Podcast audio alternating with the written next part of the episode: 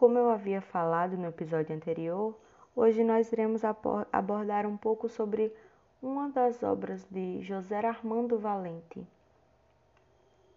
que se chama Jogos Digitais e Educação uma possibilidade de mudança da abordagem pedagógica no ensino formal. Mas como assim? Jogos digitais?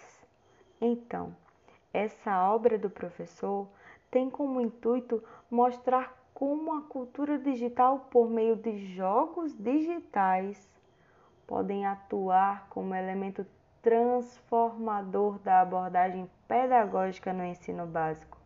Mas como assim? Jogos digitais, educação. Como nós poderíamos pensar dessa forma, né? Como?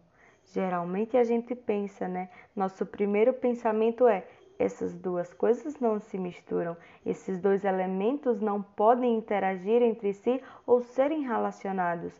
Mas o professor Armando traz sim essa relação de forma brilhante e nós veremos a seguir nos próximos episódios, começando com este de hoje. Então, como é que esses jogos digitais eles podem ser integrados na educação? Tem como isso acontecer? Sim, e o professor Armando vem trazendo essa essa possibilidade e como isso pode acontecer de forma muito proveitosa.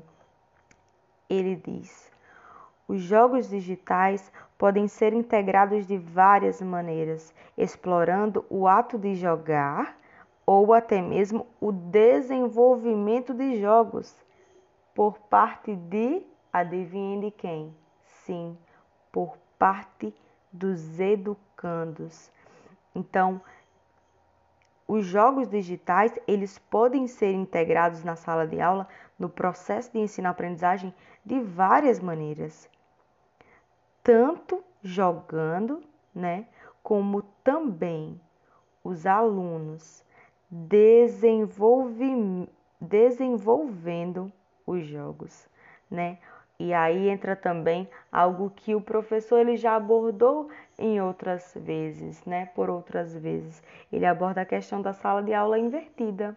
E aí acontece esse momento onde o educando, o aluno, ele aparece de forma não como um apenas o coparticipante, mas também como produtor de conhecimento, de ensino, de aprendizagens, de vivências e descobertas.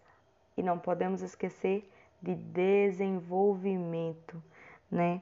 Onde o aluno ele sai da figura de apenas espectador do, da, do ensino e ele passa a ser o produtor de ensino e aprendizagem, o produtor de vivências dentro da sala de aula, por meio de jogos digitais, que é algo que muitas vezes nós vemos como algo que não pode estar dentro da nossa sala de aula, que precisa estar bem longe, mas sim pode ser usado como um agente, um integrante transformador na hora do ensino e aprendizagem.